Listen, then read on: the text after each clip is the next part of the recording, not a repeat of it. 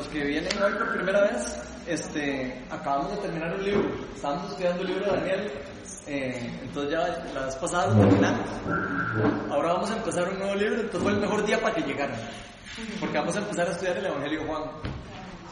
Y ese libro es, vean, se los digo de una vez, es demasiado. Para no, para no decir, o sea, es de, de los, de los libros más ricos de la Biblia.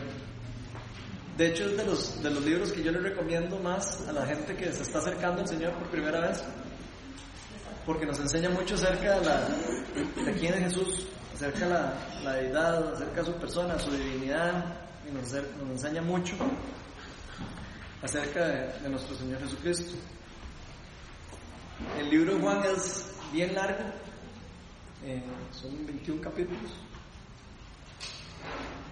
Eh, entonces vamos a durar cualquier cantidad de, de tiempo en, en abarcarlo. Para nosotros nos encanta estudiar los libros, hemos ido estudiando libros. Entonces de ahí, ahí vamos. Eh, eh, tal vez me voy a presentar, yo soy Ronald. eh, y tal vez nada más para explicarles cómo, cómo funciona el grupo, cómo, cómo, cómo es la dinámica, para que no se asusten los que vienen por primera vez, no, no es nada raro.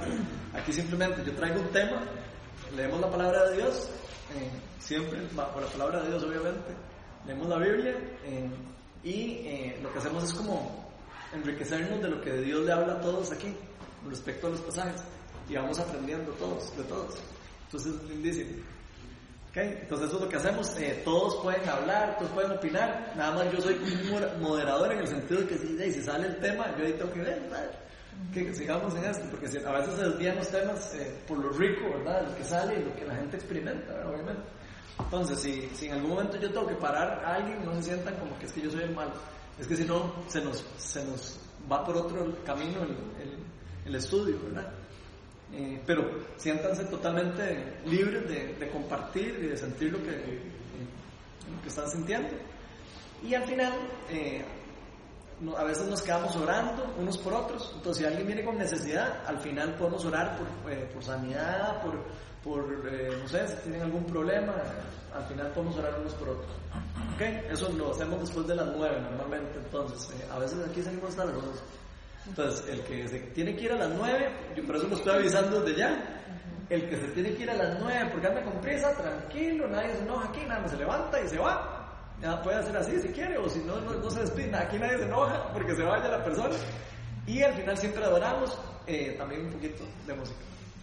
Entonces, pero siempre tratamos de terminar a las 9, 9 y 5 para el- la parte bíblica, para que, de, para que el que viene con el tiempo así, eh, digamos, de, por lo menos se pueda ir con su, su- con su palabra, ¿verdad? Y no, no se vaya a quedar ahí como perdido. Ahora, a veces el Espíritu Santo nos, nos cambia el, el plan, entonces hay que entender que a veces, digamos, si, si el Espíritu Santo quiere hacer algo diferente, de ahí, le, le- le damos campo para hacer lo que quiere.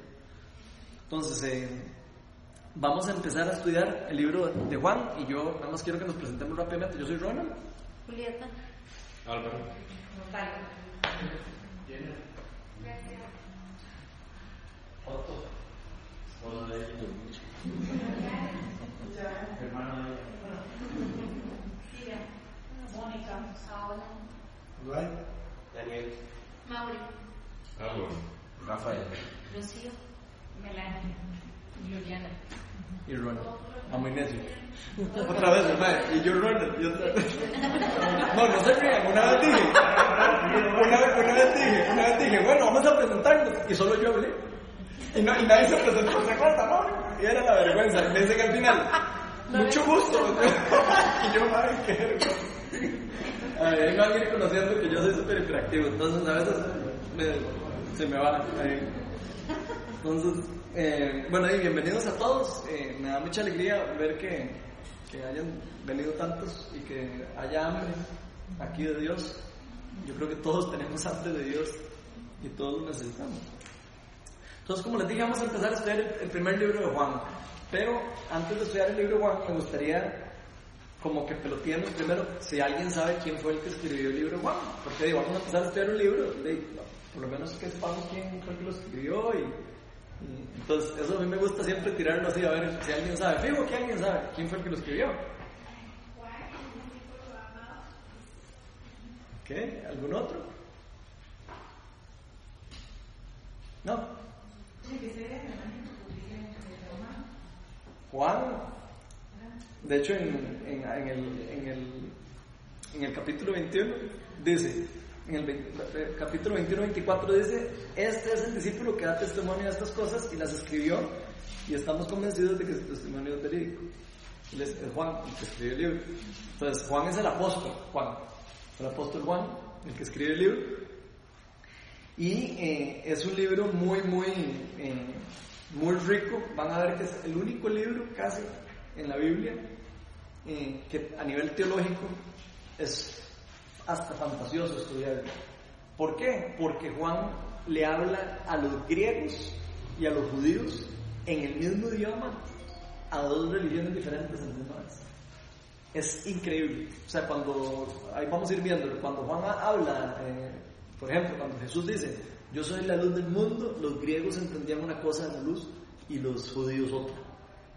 Cuando les di, cuando Juan, eh, cuando Juan eh, pone un ejemplo específico de algo, se está refiriendo a cosas que eran importantes para los griegos y que eran importantes para los judíos. Entonces, él habla a dos idiomas a la misma vez y eso es súper raro a nivel teológico. Las personas que lo estudian a nivel teológico dicen que es algo increíble cómo, cómo él pudo, obviamente, por, medio del Espíritu Santo lo pudo hacer. Pero es un libro muy peculiar porque se ve que está escrito con, un, con esa intención de hablarle a dos culturas. ¿Para qué? ¿Cuál creen que es el propósito del libro? ¿O el propósito específico del libro? Ok, dar a conocer el- a, a Jesús. Vean lo que dice. ¿Alguien dijo algo? No. Vean lo que dice. El, adentro de Juan está el propósito. Entonces quiero leerles lo que dice más adelante Juan de cuál es el propósito de por qué él escribió todo esto. Vamos a leer Juan 20, 30 y 31. Y ahorita vamos a empezar con el, con el versículo 1, tranquilos, estamos haciendo una breve introducción. Juan 20, 30, 31. ¿Quién lo quiere leer?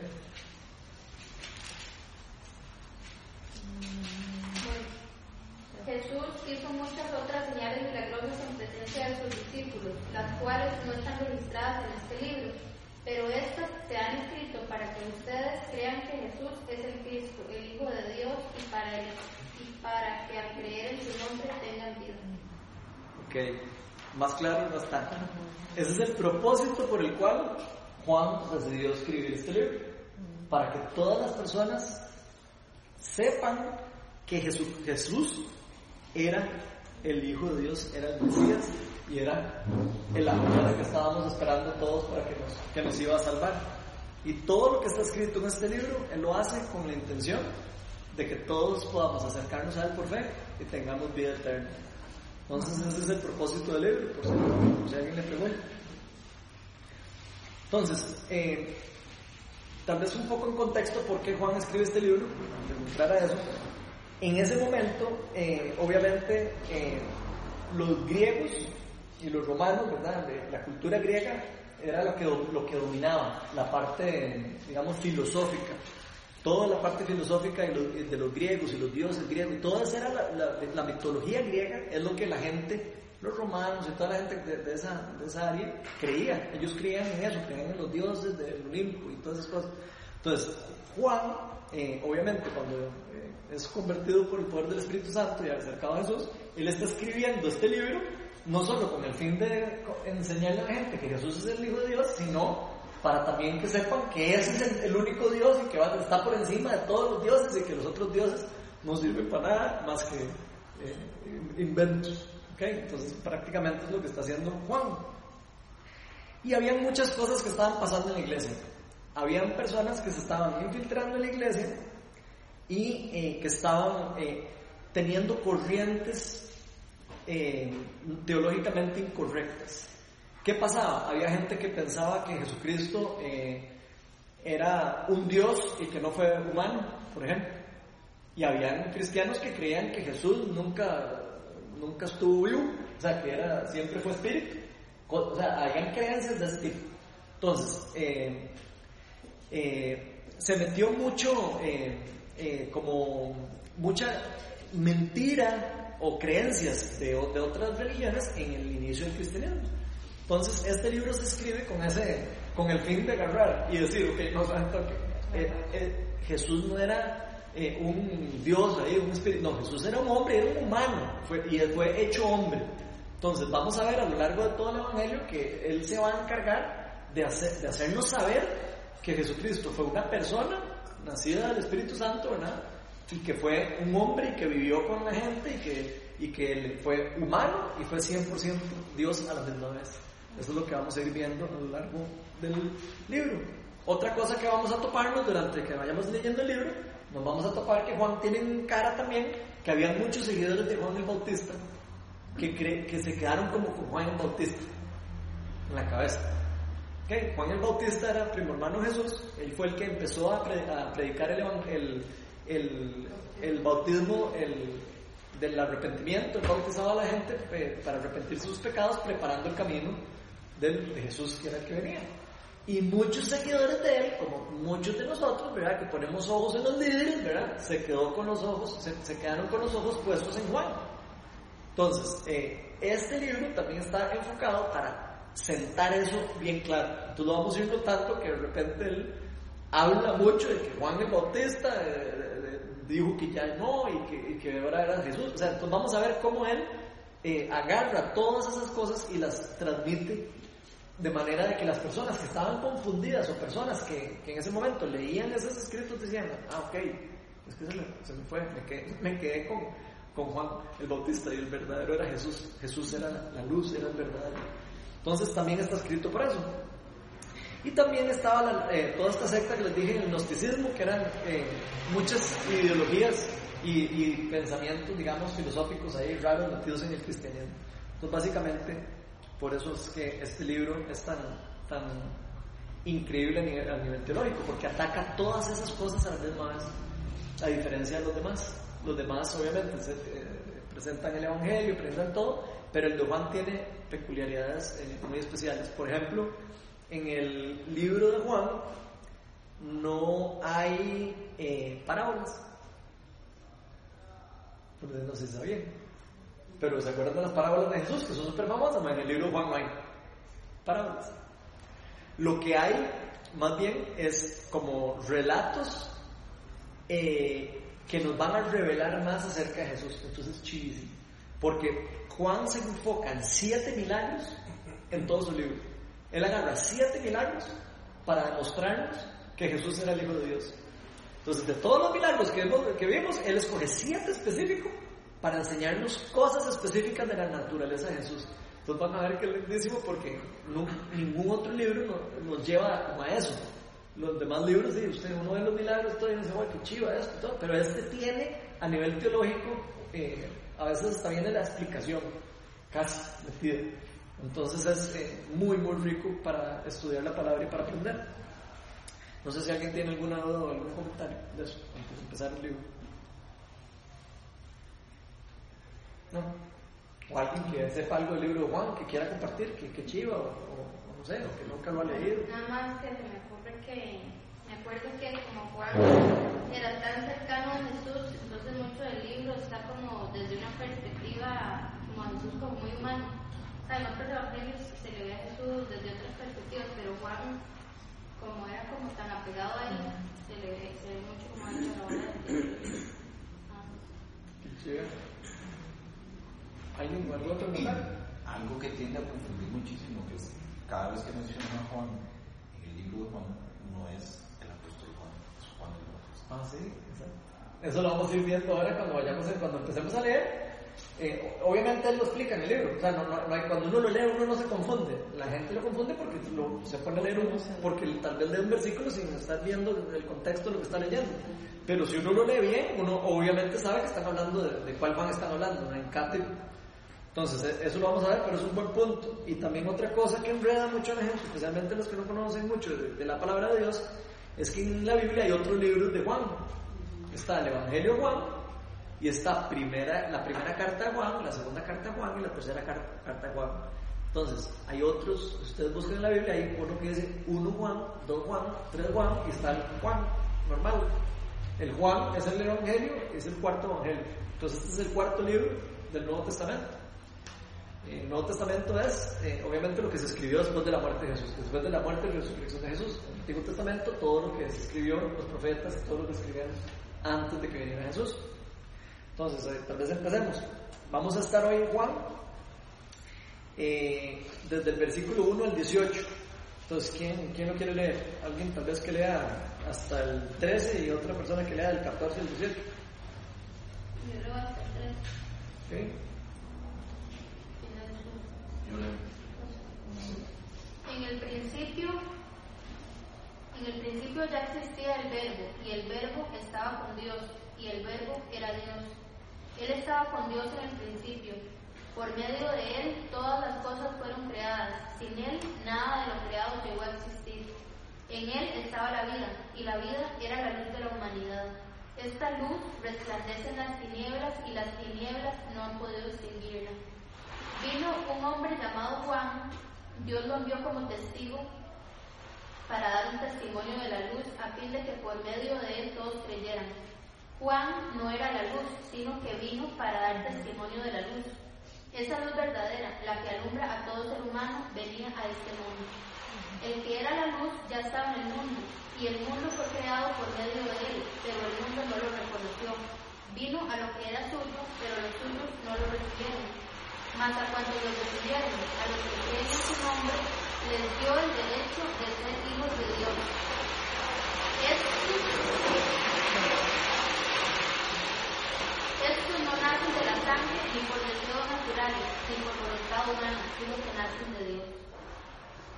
Y el Verbo se hizo hombre y habitó entre nosotros, y hemos contemplado su gloria, la gloria que corresponde al Hijo, unigénito del Padre, lleno de gracia y de verdad.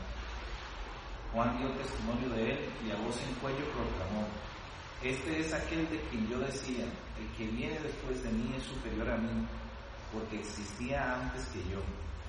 De su plenitud todos hemos recibido gracia sobre gracia, pues la ley fue dada por medio de Moisés, mientras que la gracia y la verdad nos han llegado por medio de Jesucristo. A Dios nadie lo ha visto nunca, el Hijo unigénito que es Dios y que vive en unión íntima con el Padre, nos lo ha dado. Ok, hasta ahí. Nos vamos a ver. Hay un montón de cosas. Tiene, así, solo lo que acabamos de leer ya es demasiado profundo.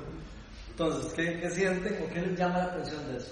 Vamos, va, tratemos de ir en orden porque este tiene mucho que sacar. Entonces, vamos por el versículo 1. ¿Qué les llama la atención del versículo 1?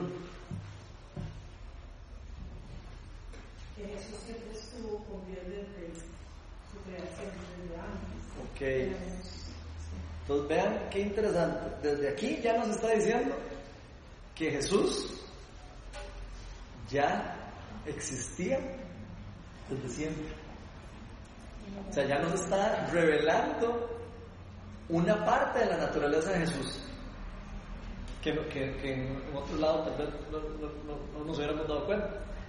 Nos dice que el verbo se hizo hombre.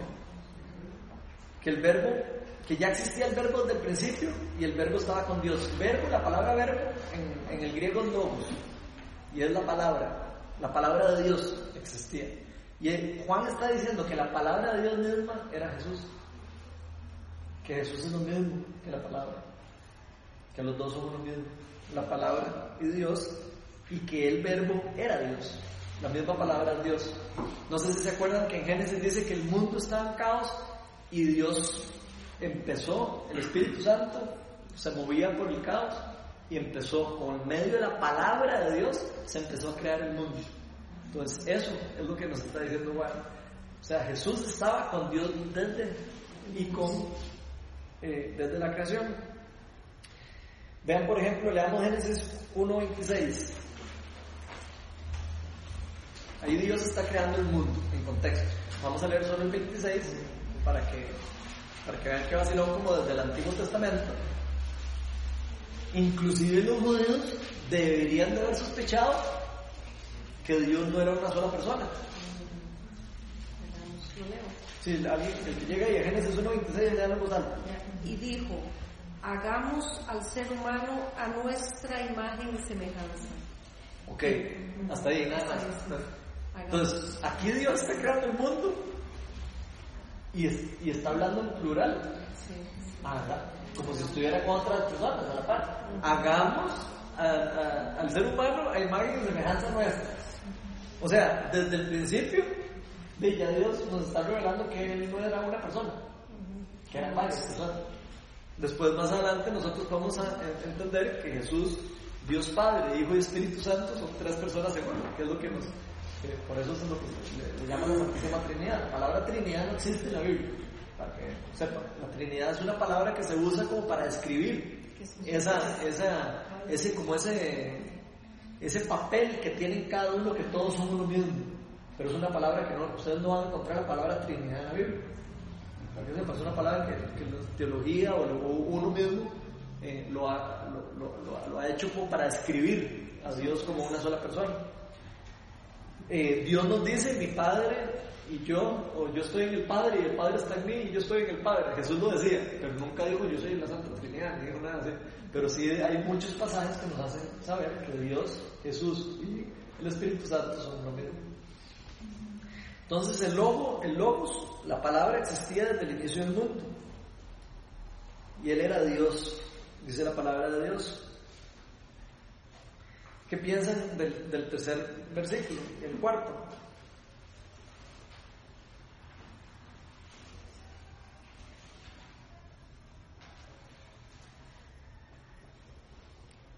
Desde el inicio re- reafirma que es la vida. En Él iniciamos y en Él terminamos para iniciar de nuevo. Ajá. Todas las cosas fueron creadas por Él, dice. Sin Él nada. E- Eso que, que dijiste me llama mucho la atención porque dice, en Él estaba la vida.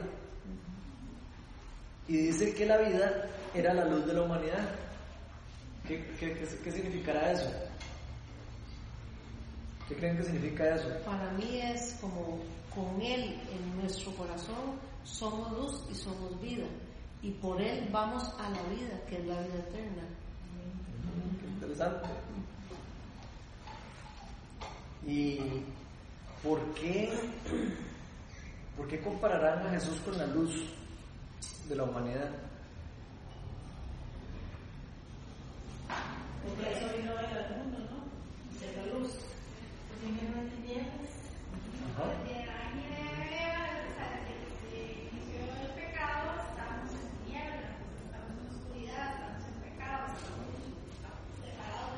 Ah, ok.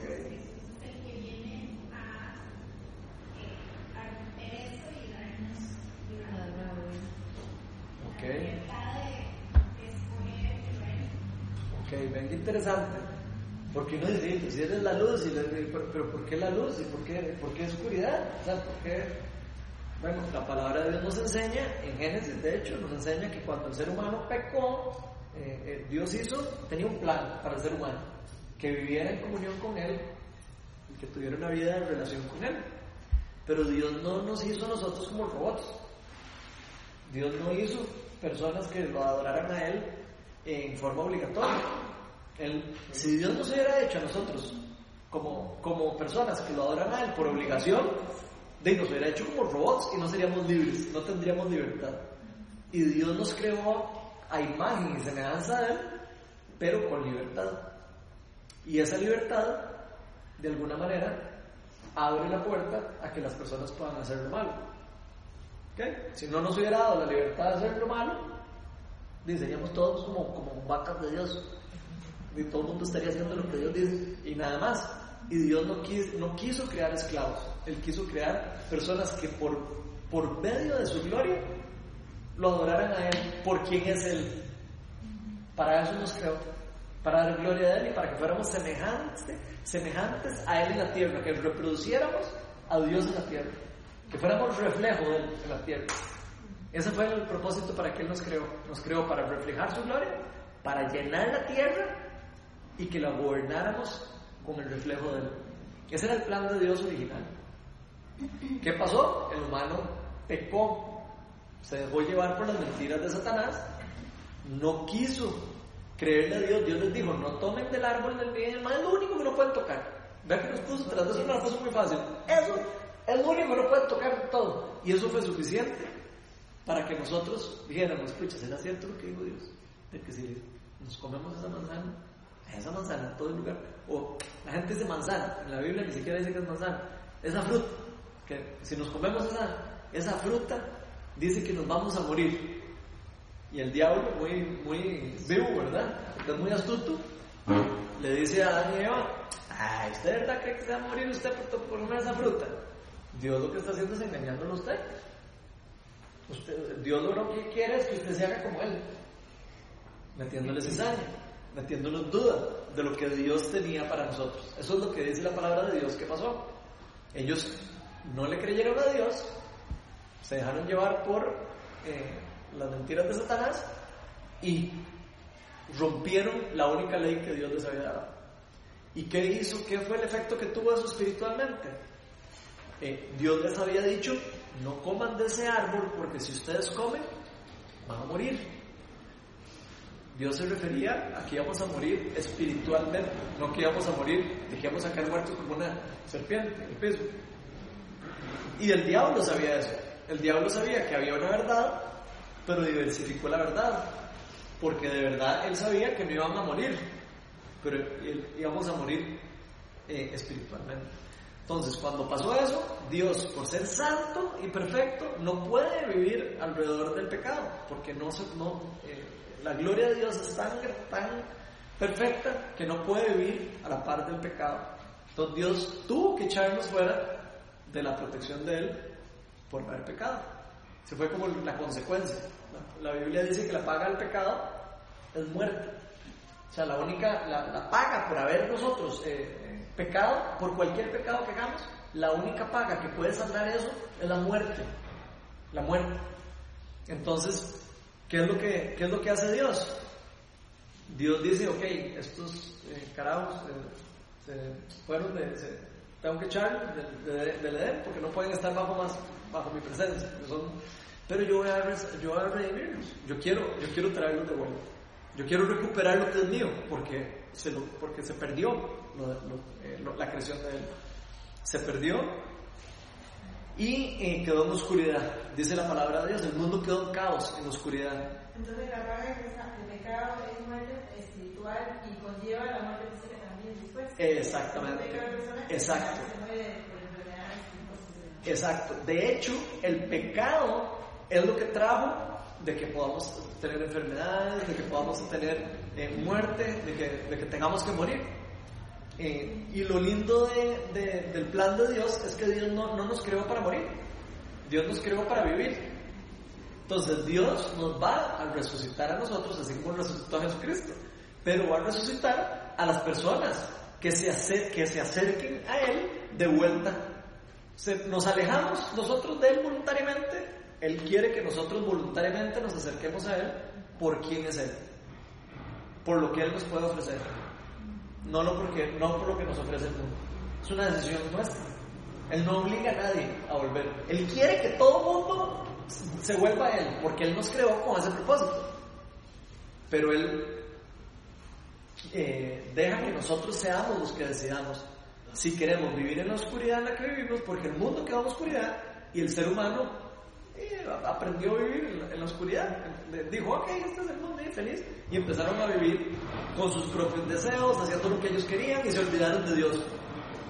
Tanto se olvidaron de Dios que Dios llega un momento y la tierra estaba tan perdida que tiene que eliminar a todo mundo por medio del diluvio y vuelve salva a un grupo de personas eh, que escogen para llevar su gloria otra vez y hacer su plan y, poder llevar la restauración del pueblo y vuelve otra vez el mundo a perderse.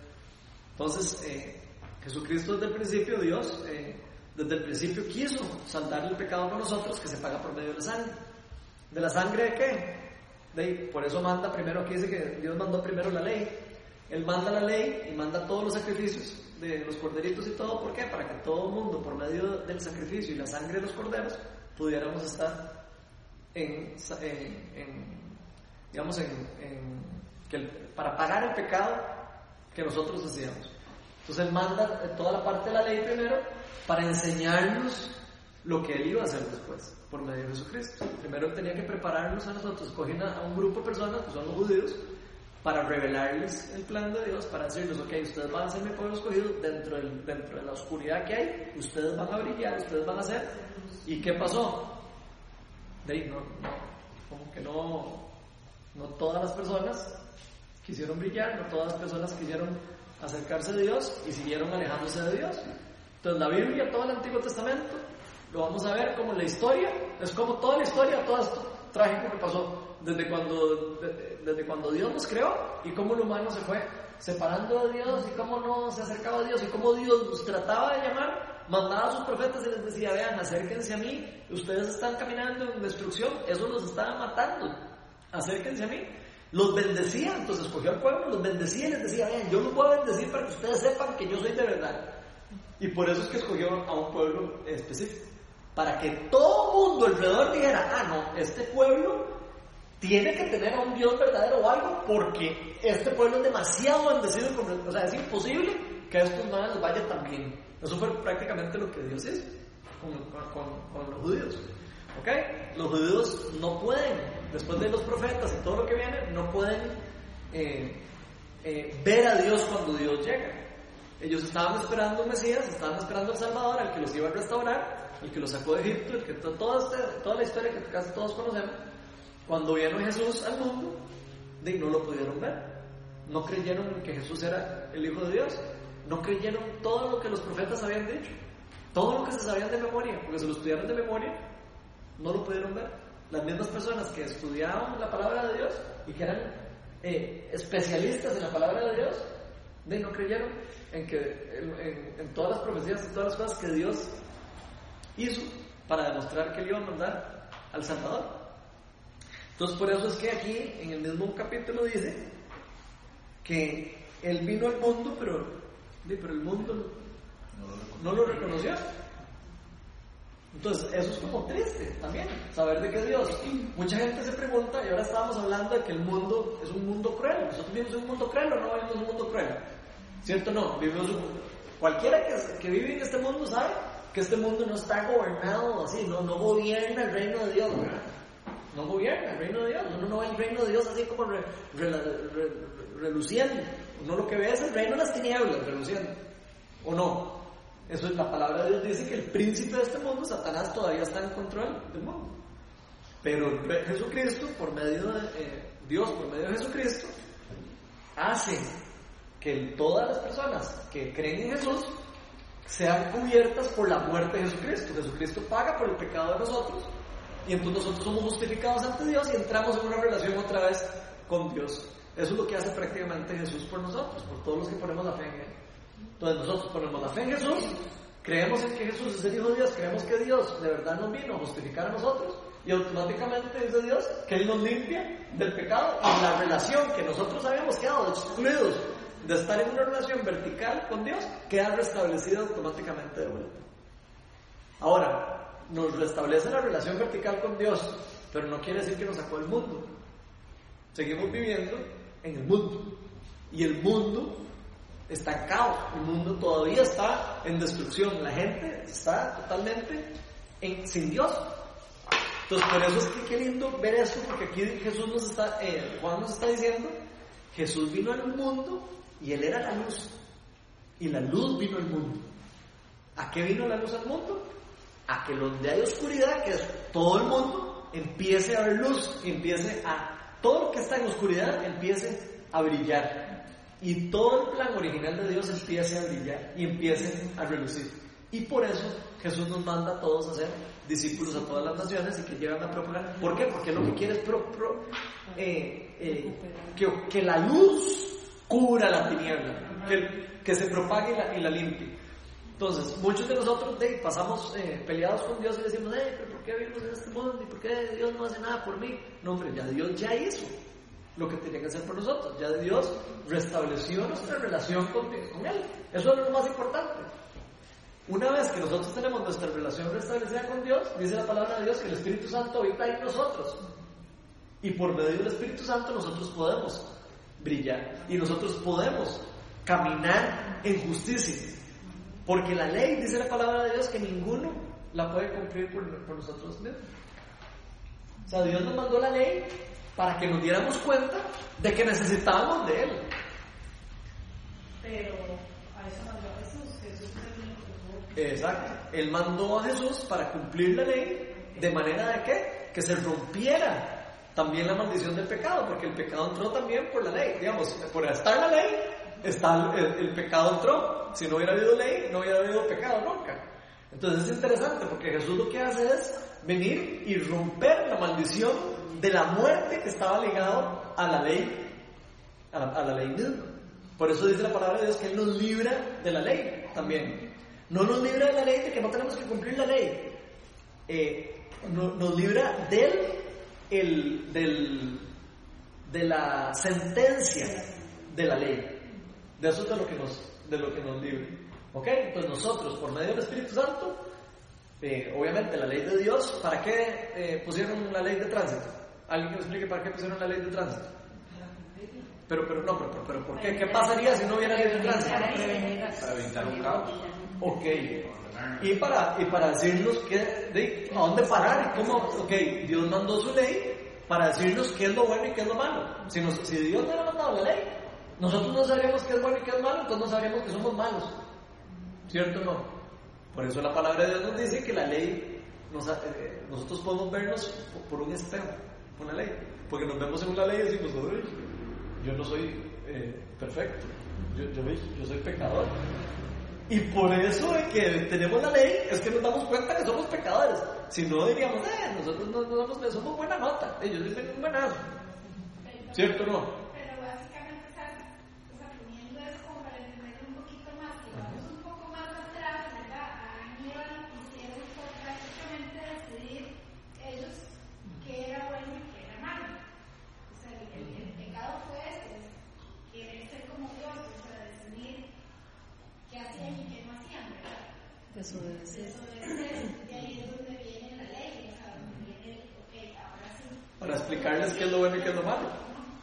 Es interesante porque Dios en ese momento, sí, lo único que les había dicho que era malo era comer del árbol.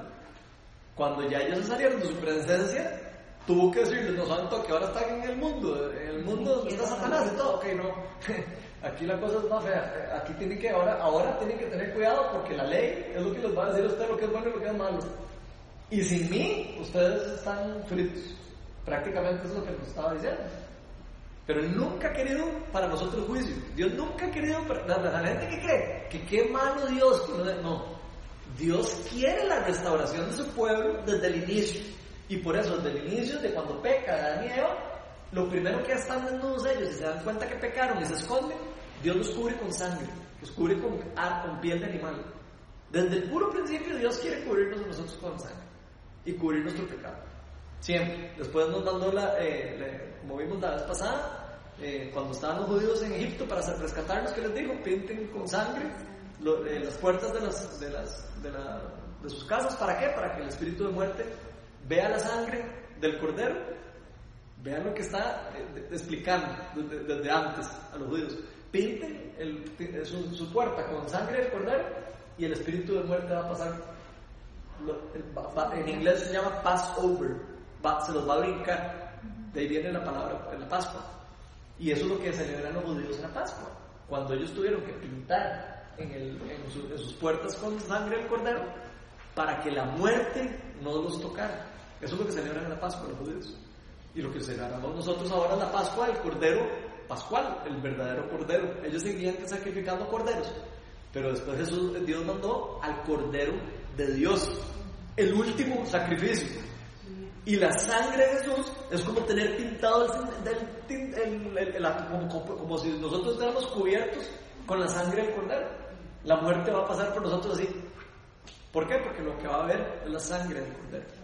Eso es lo que el Viejo Testamento enseña en la parte de, de- de la historia judía, que después uno cuando lo ve Jesús cumplida la profecía, uno dice, y ahora sí, con razones que con razones que mataban los corderitos y con razones que porque Dios quería enseñarnos que él iba a enviar un día un sacrificio final, un sacrificio que ya no íbamos a tener que seguir haciendo sacrificio, porque ya lo hizo, él ya hizo el sacrificio por nosotros. Ya nosotros no tenemos que hacer nada más que creer en él y vivir eh, bajo su cobertura. vivir en el mundo bajo las leyes del reino. Entonces, ¿qué es lo que hace Jesús? Cambia el pacto de la ley por el pacto de la gracia. Por gracia han sido salvos y no por obras para que nadie se haga. ¿Ok? Entonces ya no es por nosotros, no por nuestras obras, sino por gracia, porque Dios quiso rescatarnos y restaurarnos. Por eso nos ve justos. Por eso ya el pecado no tiene poder en nosotros si nosotros lo confesamos, si nosotros le, se lo entregamos a Jesús, Él perdona el pecado automáticamente. Él automáticamente paga el pecado, ya pagó por el pecado que nosotros hicimos. No solo por los que hicimos, sino por los que vamos a hacer y por los que y presente como el futuro. Ahora, ¿qué es lo que nos corresponde a nosotros? Creer en que Jesús es la paga de la muerte de mi pecado. Cuando yo entiendo eso y yo entiendo que yo dependo de Dios para vivir, todo mi pecado se lo entrego a Él. Todos mis problemas se los entrego a Él porque sé que yo no puedo cargarlos. Él los puede cargar por mí. Él ya los cargó por mí. Entonces, ¿cuál es la mentira de Satanás? Hacernos creer cualquier otra cosa diferente a eso. Hacernos creer que, ah, es que usted es un pecador, es que usted, eh, usted, ¿qué está haciendo usted aquí? Haciendo, de, jugando de, de, cristianito, usted es un tal vara. Eso es eh, lo que hace Satanás con nosotros. Nos quiere hacer creer que lo que hizo Jesús por nosotros no tiene valor. Nos quiere hacer creer, igual que en el árbol, eh, que, en el Edén, nos quiere hacer creer que, que lo que Satanás nos dice es verdad. Satanás nos quiere hacer creer eso. Jesús ya nos dijo cuál es la verdad y cuál es la forma de, de llegar al Padre por medio de Jesucristo. No, que nada más, que es largo, entonces no para leerlo ahora, pero para eso de la ley, quien quiera entonces puede leer Romanos 7, del 7 en adelante, y ahí hablamos. Ok, apunten ahí, los que les interesa leer un poco más de la ley. En el libro de Romanos, el libro de Romanos es otra huella de la Biblia. O sea, ese libro que escribió Pablo, por cierto, eh, mismo que estábamos hablando la charla el sábado, eh, eh, de verdad yo les recomiendo que también se lo lean, porque es demasiado rico y habla yo diría que es como la, si, si, si, la, si la palabra de Dios fuera como un tesoro, yo me imagino el libro de Romanos como una joya así en el, adentro del tesoro. No estoy hablando en serio. Eh, ese libro es increíble. Entonces, eh, obviamente todos estos conceptos que estamos viendo, los estamos viendo en, leemos un renglón y hay todo un montón de versículos y un montón de palabras que hay en otros lugares de la Biblia que respaldan lo que estamos hablando. Entonces, por eso hay que aprender la palabra de Dios. Por eso es importante que nos reunamos a aprender la palabra de Dios. Porque lo que estamos recibiendo hoy es como un, apenas una pizquita. Que después, cuando nosotros empecemos a leer otros libros, vamos a decir, ah, ok, ya me, ahora sí ya me cayó. Ah, ahora sí me cierra esto más. Y empieza a cuadrar, porque la palabra de Dios no se, no se contradice. Entonces, todo está unido. Y toda la historia desde Génesis hasta Apocalipsis es para reflejar que Jesús es el Hijo de Dios. Eso es algo que tenemos que ver desde Génesis, desde donde Jesús no estaba, siempre Jesús está reflejado en todo el libro. Y eso lo podemos ver a lo largo de todo el, libro de Génesis. Si lo estudiáramos, es increíble ver eso. En resumen, eso, lo que hablan Romanos es básicamente no ver la ley como algo malo, sino nada más como que es como el límite que marca la cancha, que es lo que define para que nosotros podamos distinguir. Pero ahí lo comentan mejor Y ahora, ¿qué Jesús nos libra de la ley? pero no quiere decir que nosotros no, no, no tengamos que seguir la ley. ¿Qué pasa si nosotros estamos aquí sin leyes de tránsito? De chocamos. Yo salgo aquí el carro, me da paso, ley de tránsito, choco. Lo mismo pasa con la ley. Es lo mismo. Usted quiere andar, eh, usted quiere chocar y, estar feo. no siga la ley de Dios.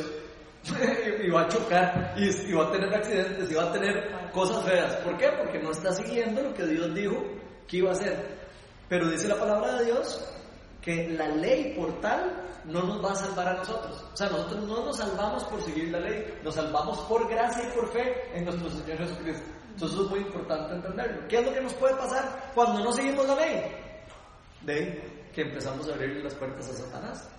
Y Satanás empieza a tener control de nuestra vida. Por eso es que dice que todo me es lícito, mas no todo me conviene.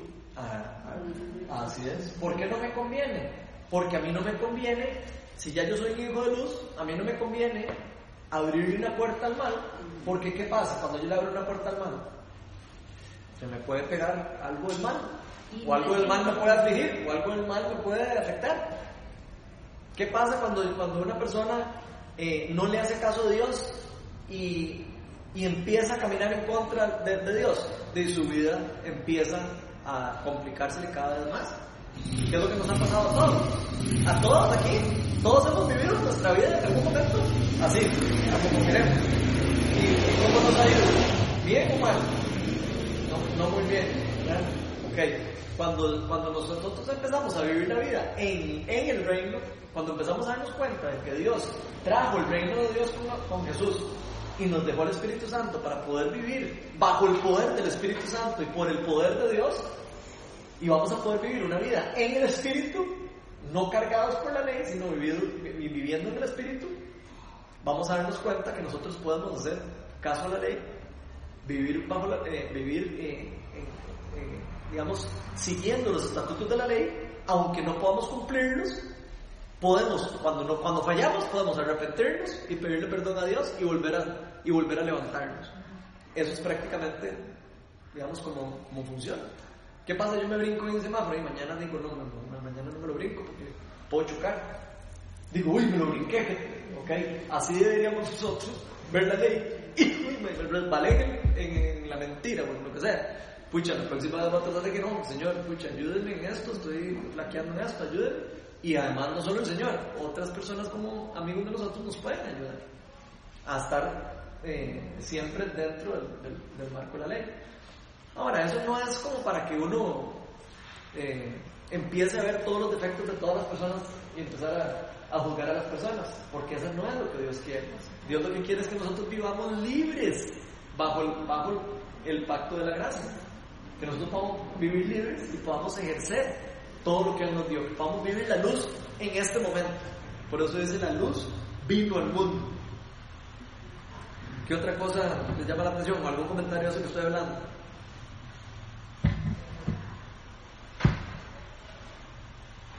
Ninguno. A mí, hay que están muy interesantes. Si, si lo ven, es muy profundo. O sea, en, en pocas palabras, aquí se nos está dando el Evangelio en un resumen súper pequeño. Para poder explicarlo, tengo que, estoy referenciando un montón de cosas en lo que estoy hablando, pero eh, todo lo que estoy hablando está respaldado en diferentes lugares de la palabra de Dios. Ahora, voy a decir, bueno, sí, ¿no? Sí, eh, no, que a mí cuando esto, el versículo que, que habla de la luz, me fue muy claro cuando leí Génesis 2.7, que dice, Génesis 2.7 dice, y, y Dios el Señor formó al hombre del polvo de la tierra y sopló en su nariz hálito de vida, y el hombre se convirtió en un ser viviente para mí fue súper, o sea, como demasiado revelador porque en un libro que estábamos leyendo, libro eh, habla sobre que el espíritu nuestro, ¿verdad? Es, viene del espíritu de Dios, ¿verdad? Entonces, cuando Él sopla hálito de vida es cuando nosotros tenemos vida, ¿verdad? Ahí es donde tenemos vida. Después en Proverbios hay otro versículo que dice, Proverbios 20, 27, dice que el espíritu humano es la lámpara del Señor, pues escudriña lo más recóndito del ser. Entonces, vean qué lindo porque, o sea, Él puso luz en nosotros, o sea, Él sopló vida, ¿verdad? Y depositó su Espíritu Santo. Esto cuando estábamos en el Edén, ¿verdad? En el momento que pecamos, se apaga Si esa hubiera, lámpara. si hubiera apagado la lámpara. Entonces, por eso es cuando Dios dice, estoy enviando la luz al mundo. ¿Por qué? Porque todos estamos en oscuridad, estamos apagados. Entonces, por eso necesitamos de Jesús, ¿verdad? Para, ajá. Entonces, ¿qué- cuando reconocemos a Jesús, ¿qué es lo que pasa? Se Vuelve enciende la a. Dios vuelve a depositar en nosotros el, el Espíritu Santo y volvemos a tener vida. Y ya somos luz para el mundo, ¿verdad? Entonces, para mí fue demasiado revelador, demasiado lindo y desde ahí se ve que con ese simple hecho se ve que necesitamos de Dios para poder dar luz, ¿verdad? Entonces quería compartir eso porque así como me aclaró a mí un montón, pues eso también nos Chiva eso porque Jesús decía eh, que nosotros somos lámparas y que nosotros no somos lámparas para ser tapadas.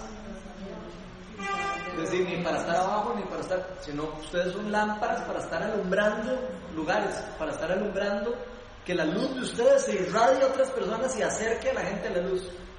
Cada uno de nosotros aquí, cuando caminamos deberíamos de reflejar la luz y deberíamos de acercar a personas de la oscuridad a la luz. De hecho, espiritualmente eso es lo que pasa. Espiritualmente a veces eh, hasta la- las tinieblas se pueden percibir. Por- una persona puede percibir por el don de discernimiento una, un- un- y puede percibir también la luz. ¿Qué pasa cuando uno llega a un lugar? A veces cuando adoramos, cuando hay un ambiente de adoración no se siente el Espíritu Santo a veces. Y uno dice, wow, es la presencia de Dios lo que está aquí. La presencia de Dios. Nosotros andamos la presencia de Dios adentro. Nosotros somos templo del Espíritu Santo, dice la palabra de Dios. Entonces, cuando muchos de nosotros se reúnen, también yo creo que algo pasa con eso, porque es como que un montón de lámparas estén unidas y por eso es que a veces en la, en- de- la luz fuerte como que hace que el Espíritu Santo se mueva con más poder, como también se mueve con poder cuando andamos solos, porque yo he andado solo y, y cuando uno anda solo también en el poder de Dios, uno ve al Espíritu Santo actuar en formas poderosas. Pero es, lindo entenderlo como es. Dios, y por eso es que Dios también quiere comunidad. Dios quiere como que el, el- pueblo de Él crezca junto, como en luz. Que todos estemos unidos. Entre más unida esté la iglesia, más el reino de, la- de- de las tinieblas sufre. Porque la, la- la luz empieza a unirse y entre, empe- empiezan a hacerse conexiones y, y las tinieblas empiezan a destruir. ¿Qué pasa? Que siempre lo tiro porque como estamos aquí plantando una iglesia en la Guasima, yo le digo, ¿qué pasa si todos nosotros que somos luz empezamos a salir en la Guasima y empezamos a influir a todo el mundo en la Guasima y empezamos a ¿qué? Es- el- este pueblo puede ser transformado por el poder del Espíritu Santo. ¿Cierto o no? Y eso es lo que pasa. Eh, Satanás, Satanás eh, eh, desde que Dios invade la tierra por medio de, de la muerte y resurrección de Jesús, el reino de los cielos es es establecido en la tierra, pero nos dio a nosotros la tarea de esparcirlo y llevarlo y, de- recuperar lo que es de Dios. Entonces, ¿qué es lo que hace Satanás? Satanás es dueño de lugares. Satanás tiene lugares totalmente. ¿Por qué creen que en África, por ejemplo, hay tanta muerte? Eso es un territorio de Satanás. ¿Y por qué creen que cuando los cristianos van a África ven milagros increíbles orando por... ¿Por qué? Porque la luz llega donde hay oscuridad. Llega donde está el gobierno de las tinieblas y la luz, el poder de Dios tiene el poder para, para romper esas cosas. Y entonces es increíble. Entonces, lo mismo que pasa en esos lugares puede pasar en los pueblos, en los lugares de aquí. Si, si digamos, si nosotros eh, eh, aquí esparcimos el reino, el reino puede llegar a esparcirse cada vez más, cada vez más. Nos damos cuenta, tenemos un gobierno gobernado por, por personas que, que- que conocen el reino. Y eso es lo que está faltando en el mundo. ¿Qué es lo que está faltando en el mundo? De que los hijos de Dios se levanten. Pero nosotros no podemos estar sin ese espíritu. Ah, no. Definitivamente, Si no viene, no podemos estar, porque yo. Por supuesto que no. ¿Sí? No, y eso te ya por las propias ideas de uno y ya eh, se va guiando y va, dejando un punto de lado y dice el problema y.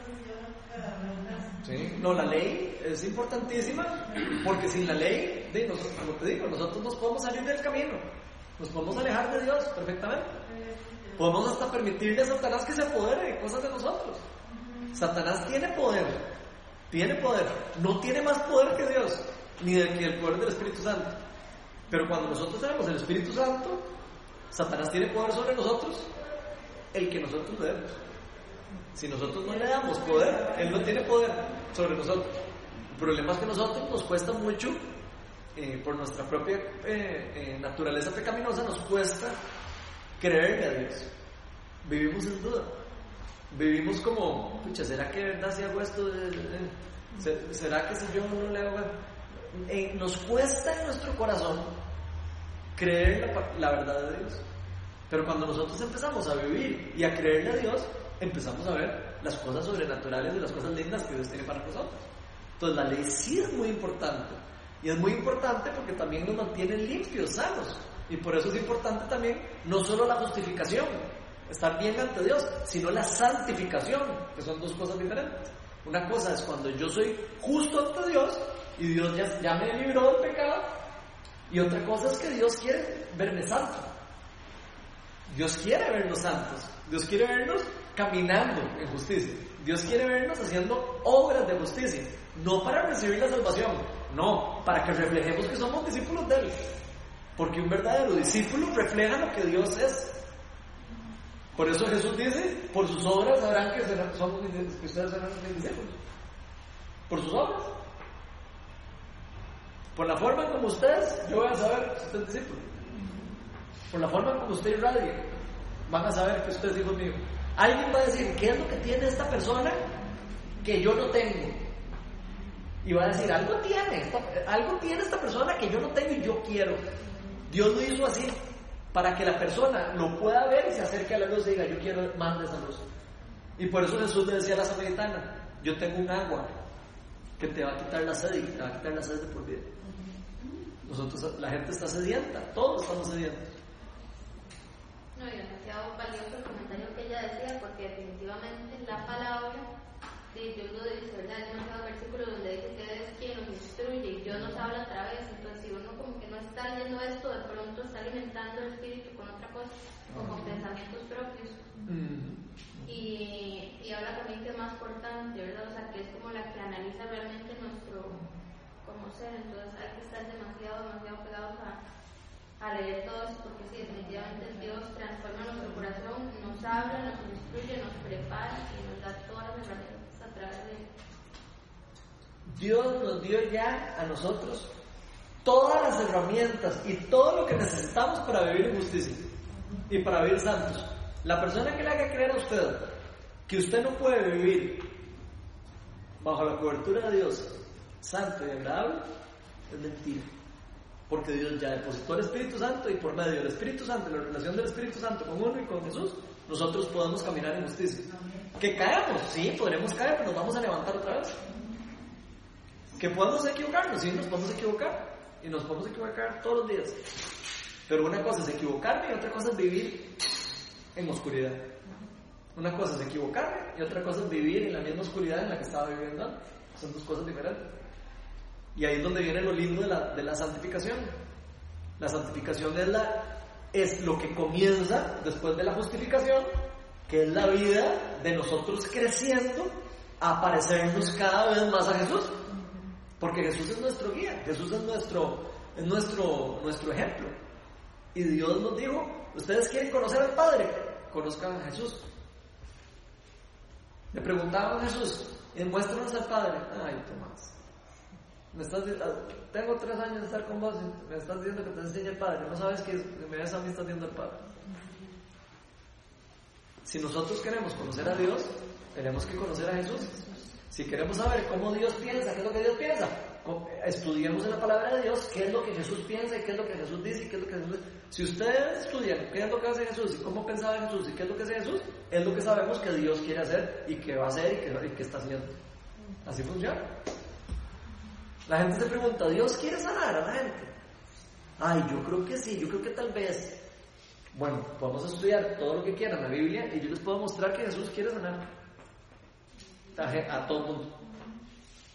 Entonces, queremos creer, que, ¿cómo cre, ¿qué queremos creer de Dios? ¿Lo que el mundo nos enseña? ¿O queremos creer lo que la palabra de Dios y Jesús vivió para enseñarnos? Nosotros tenemos que escoger. Y, y, ahí es donde está la, eh, el libre, la, la, libre escogencia. ¿Qué quiero yo creer? Entonces, eh, quiere decir que nuestra obediencia a Jesús y su palabra es que nosotros podemos lograr la santificación. Por medio de eso, nosotros podemos eh, caminar en justicia y parecernos más a Jesús. Aunque nunca nos vamos a, a, nunca vamos a poder hacerlo en esta vida. Lo vamos a poder hacer hasta cuando, hasta cuando seamos to totalmente transformados y renovados Ajá. y convertidos o sea, en un nuevo cuerpo. Estamos en camino a la santificación de por vida. Okay. ¿Eh? Pero podemos caminar en santificación. Eso es lo lindo. O sea, nosotros podemos entrar y caminar en santificación. Y eh, ahí tal, tal, vez hay algo importante. Todos los hijos de Dios son santos. No es que, no es que yo algún día voy a llegar a ser santo. No, santo significa apartado para Dios. Todo, desde cuando Dios deposita el Espíritu Santo en nosotros, automáticamente nosotros fuimos comprados por un precio apartados para Dios. Entonces todos somos santos, todos, automáticamente. Los que pusimos la fe en Jesús y los que le entregamos la vida, lo que les dijimos, Jesús, ya yo no quiero vivir en el mundo, ya yo no quiero seguir viviendo en pecado, yo quiero entregarte mi pecado, yo quiero entregarte mi vida, ya yo quiero vivir más en el Espíritu que en este relato. Si uno hace eso, el Espíritu Santo entra en uno y uno se convierte en hijo de Dios, como lo dice aquí. Le dio el privilegio a las personas a ser hijos de Dios. Y esto es algo importante. No todas las personas en el mundo son hijos de Dios. Todos somos creación de Dios. Pero los hijos de Dios son las personas que le entregaron la vida a Dios. Son las personas que tienen el Espíritu Santo. Y eso es muy importante entenderlo. Porque nosotros que somos las personas que somos hijos de Dios, que hemos sido rescatados del pecado y de la muerte y tenemos vida eterna, tenemos que eh, propagar el, el Evangelio. ¿Para qué? Para que otras personas tengan vida. Para que esas personas que están destinadas a la muerte por el pecado, aunque no lo crean, aunque, no, aunque lo crean como una novela, hay personas que no lo van a creer, hay personas que van a decir, ay, sí, sí, ese cuento. Bueno, la palabra de Dios nos enseña eso. Y uno conforme va aprendiendo a la palabra de Dios, uno se va, dando cuenta que es cierto. Y se va dando cuenta, entre más uno lo va conociendo y empieza a ver los dones espirituales, empieza a conocer uno que la parte que Satanás tiene poder, y cuando uno empieza a ver que el poder de Satanás puede afectar a una persona, y cuando uno ve que el poder del Espíritu Santo puede liberar a una persona de un espíritu maligno, cuando, uno empieza a ver todo el cuento entero, uno dice, ah, no, esto es serio, ya no es un cuento. A veces lo creemos que es como un cuento, pero no es un cuento es la verdad. Y la palabra de Dios dice que toda la escritura fue inspirada por Dios y es de la verdad. O sea, todo lo que leemos aquí es la verdad. Y Jesús vino a testificar de la verdad. A eso vino. A hacer cumplir esto. A hacer cumplir la palabra de Dios. ¿Ok? ¿Algún comentario con eso? Entonces el Espíritu Santo puede liberarnos espiritual y físicamente también. O sea, si Dios quiere hablar, sanar usted de algo, sana ya. Por supuesto. Está cojo, ahí por también. Así es. Por eso los discípulos, por medio del poder del Espíritu Santo, podían hacer eso. Igual que Jesús. ¿Por qué? Si ya Jesús se había muerto. Jesús les dijo, vayan y hagan discípulos de las naciones, pero santo, no vayan todavía. Vayan hasta que el Espíritu Santo descienda. Yo les voy a enviar el consolador y les voy a, les voy a enviar el poder de Dios. Espérenlo y hasta que llegue el poder, ustedes van a poder hacer lo que yo les estoy llamando. Sin el poder del Espíritu Santo, nosotros podemos aquí predicar todo lo que queramos, no. Sin el poder del Espíritu Santo no vamos a poder llevar a nadie a Dios. Porque es el Espíritu Santo el que tiene el poder de convencimiento sobre una persona, no las palabras que nosotros le decimos. La palabra de Dios tiene poder y es como una flecha, pero el Espíritu Santo es el que trae a la persona a la luz. Entonces, por eso nosotros, que tenemos el Espíritu Santo, somos la luz. Y cuando usted encandila a alguien, la persona dice, uy, qué chiva se ve con la luz.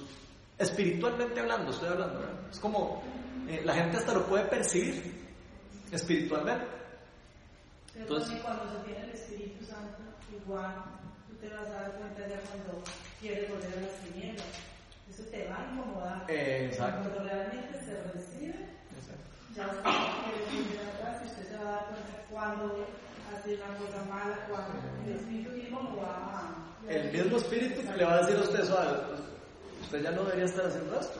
El mismo espíritu, ni siquiera ninguno de nosotros aquí. O sea, aunque no hablemos con nadie, si usted recibió el Espíritu Santo y usted está haciendo algo malo, el Espíritu Santo le va a decir, ¿qué está haciendo?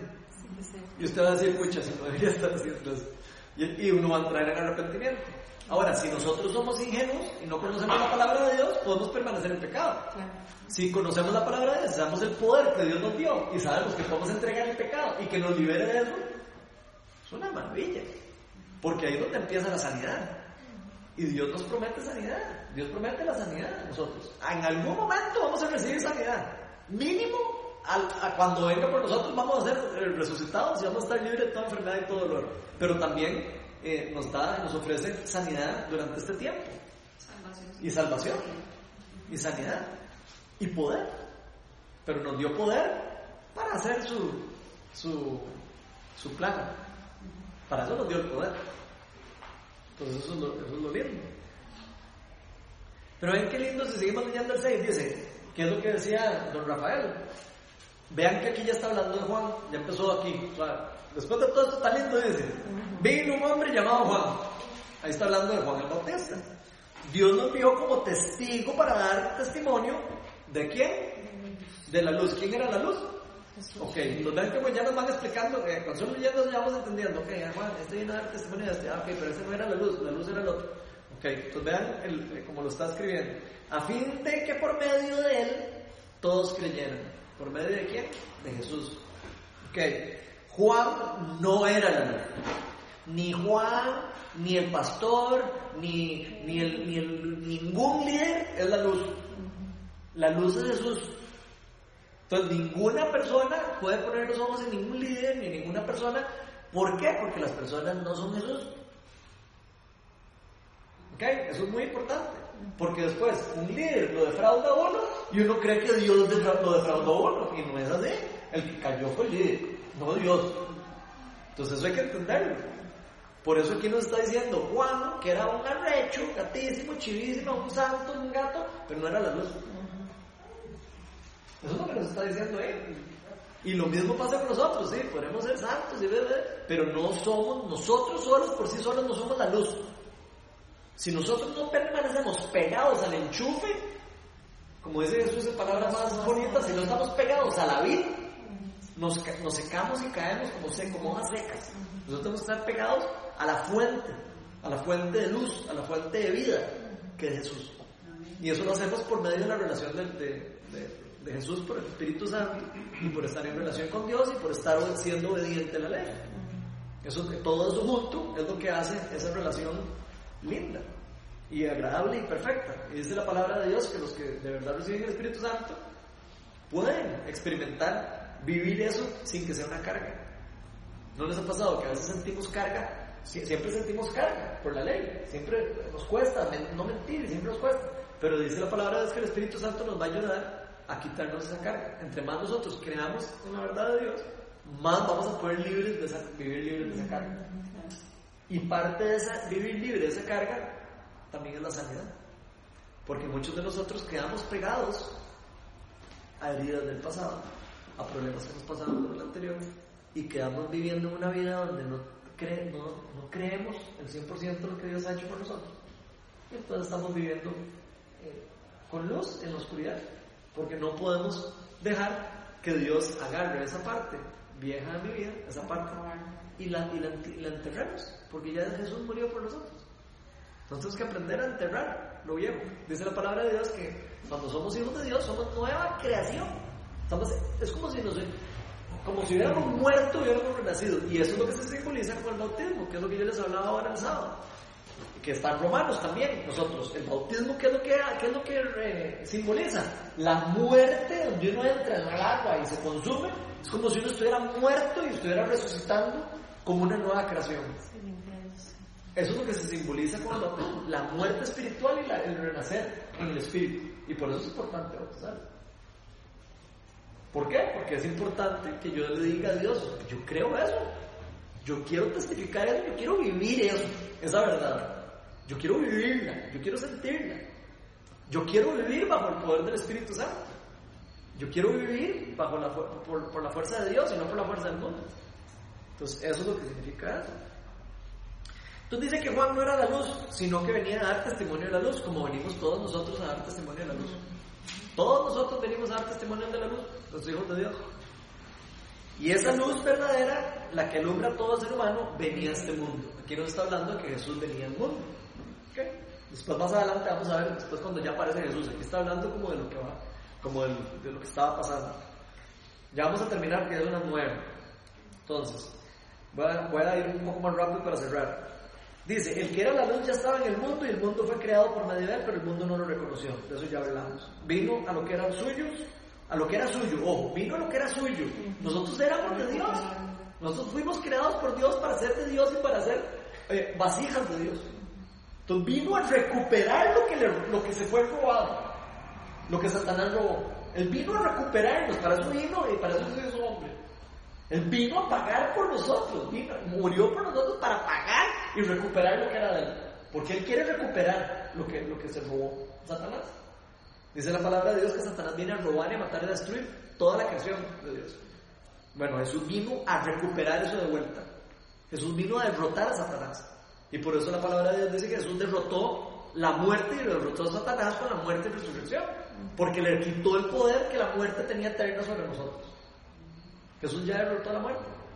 Los hijos de Dios no van a experimentar la muerte. Y por eso Jesús dice, el que crea en mí, aunque muera, vivirá. Por eso es que Jesús lo dice. Entonces ahí uno empieza a, uno empieza a contar todos los cabos, empieza a entender uno todo lo que, lo que nos están diciendo aquí. Dice que vino a lo que era suyo, pero los suyos no lo recibieron. Los fariseos, especialistas en la ley, lo rechazaron y lo mataron. Y lo mismo nos pasa a nosotros. A veces rechazamos a Jesús acá hablamos. A veces no lo vemos, no, no lo queremos en la vida. Y lo echamos afuera. Lo echamos afuera de la casa, lo echamos afuera de la familia, lo echamos afuera de nuestra vida, lo echamos afuera del trabajo. Nos pasa mucho. Y parte de esto es eh, como reflexionar de cómo nosotros queremos vivir en este mundo. Queremos vivir con la luz, reflejando la luz. Queremos ser parte de la fuente de la luz. Queremos que esa llama que, está, que estaba apagada prenda en nuestro corazón. Queremos que una persona a la par de nosotros diga, hey, esta persona es especial. Yo quiero lo que esta persona quiere. Yo necesito eso. Hagámosle entonces caso a lo que hizo Jesús por nosotros. Y va, por, por resultado vamos a hacer eso. La palabra de Dios dice que por resultado vamos a ser obedientes a la ley. Es al revés. No es que le hacemos caso a la ley y entonces somos santos. No, al revés. Somos santos y después le hacemos caso a la ley. ¿Entienden? Porque sin el poder del Espíritu Santo no podemos hacerle caso a la ley. Entonces es importante entender eso. Por nuestras propias obras nunca vamos a poder ser perfectos.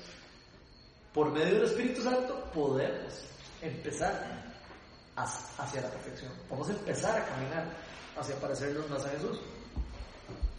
Entonces dice que los suyos no lo recibieron, a, a los que vinieron, los judíos. Me imagino que estaba hablando ahí específicamente, porque se habla de los suyos, es a su pueblo escogido. Más a cuantos lo recibieron, a los que creen en su nombre, les dio el derecho de ser hijos de Dios. Ahí es donde viene lo bonito. Ok, él vino a su pueblo, pero algunos no lo recibieron. Pero a los que lo recibieron, les dio el derecho de ser hijos de Dios. Entonces vean que él vino a su, a su pueblo, pero vino también para todo el mundo. Al pueblo escogido, el, Dios había escogido el pueblo de Israel como una muestra de lo que él iba a hacer, pero él viene a rescatar a todo el mundo. Y él vino por todas las personas, no vino solo por los judíos. Entonces dice que eh, esto no nace, vea esto sí es muy importante, porque aquí está hablando del renacer espiritual. Estos, los, hijos de Dios, no nacen de la sangre ni por deseos naturales, ni por, ni por voluntad humana, sino que nacen de Dios. Es por medio del poder del Espíritu Santo, por medio de lo que Dios hizo por nosotros, que podemos nosotros renacer espiritualmente. No por, no por, nos, por nosotros, ni, ni por herencia, ni porque somos judíos, entonces que la sangre, que el hijo de Abraham, no sé qué. O sea, no, no es por sangre, no nacen por la sangre, nacen por Dios y por la voluntad de Dios, por la gracia de Dios. Después dice que el verbo se hizo hombre y habitó entre nosotros. Obviamente está hablando Jesús y hemos contemplado su gloria y la gloria que corresponde al Hijo unigénito del Padre, lleno de gracia y de verdad. Y dice que Juan dio testimonio de él. Aquí está hablando Juan el Bautista, cuando él dice que él a voz del cuello proclamó, este es aquel de quien yo decía, el que viene después de mí es superior a mí porque existía antes que yo. Eso lo vamos a ver más adelante, que Juan Bautista empezó a predicar que alguien iba a venir después de él. Y ya para cerrar, porque llevamos siete minutos de atraso, dice, su plenitud, todos hemos, de su plenitud, todos hemos recibido gracia sobre gracia. De lo que Él hizo, de, de, lo, de su gran obra, nosotros recibimos gracia sobre gracia. Del gran sacrificio que Él hizo por nosotros, nosotros somos salvos. Y recibimos eso por gracia. Gracias que no merecíamos eso y recibimos. O sea, si yo, si, la gracia significa que yo estoy recibiendo algo que no me merezco y me lo están dando, inmerecidamente. Eso significa gracia. Y ese es el pacto que Dios hace por nosotros. Por gracia somos salvos. Aunque no nos lo merecemos, Jesús murió por nosotros y pagó el precio de lo que nos tocaba a nosotros pagar. Y por eso se llama así, el pacto de la gracia.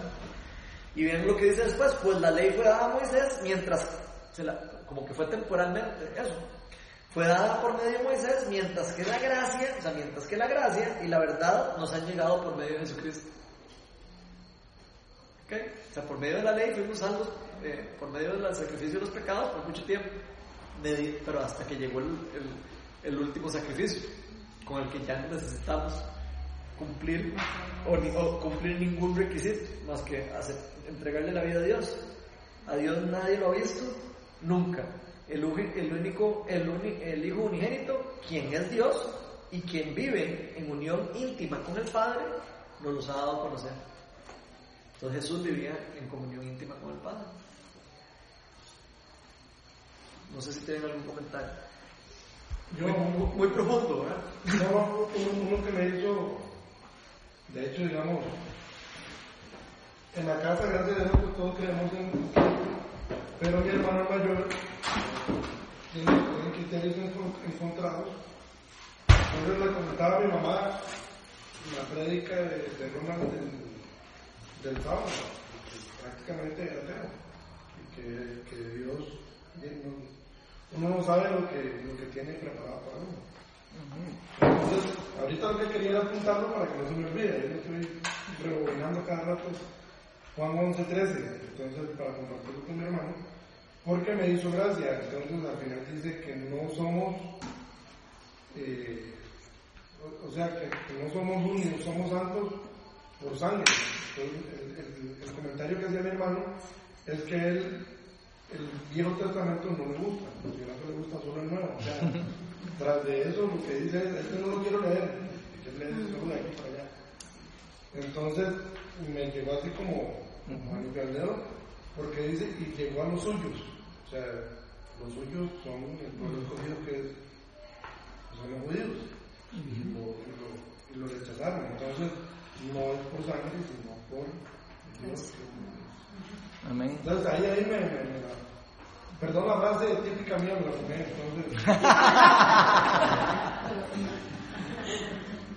No sé si alguien tiene algún comentario o si alguien quiere opinar algo antes de que cerremos con un par de canciones. Pero sí les voy a decir que vean, este libro es bastante profundo. Entonces, no se queden con solo lo que estamos viendo aquí. Vayan a sus casas y lo vuelven a leer. Y lo vuelven a leer. Y lo vuelven a leer. Y cuando lo vuelven a leer, piden al Espíritu Santo que les revele lo que les quiere decir. Siempre que leemos la palabra de Dios hay que primero orar y decir, Señor, ilumíname, enséñame, ¿qué me quieres hablar?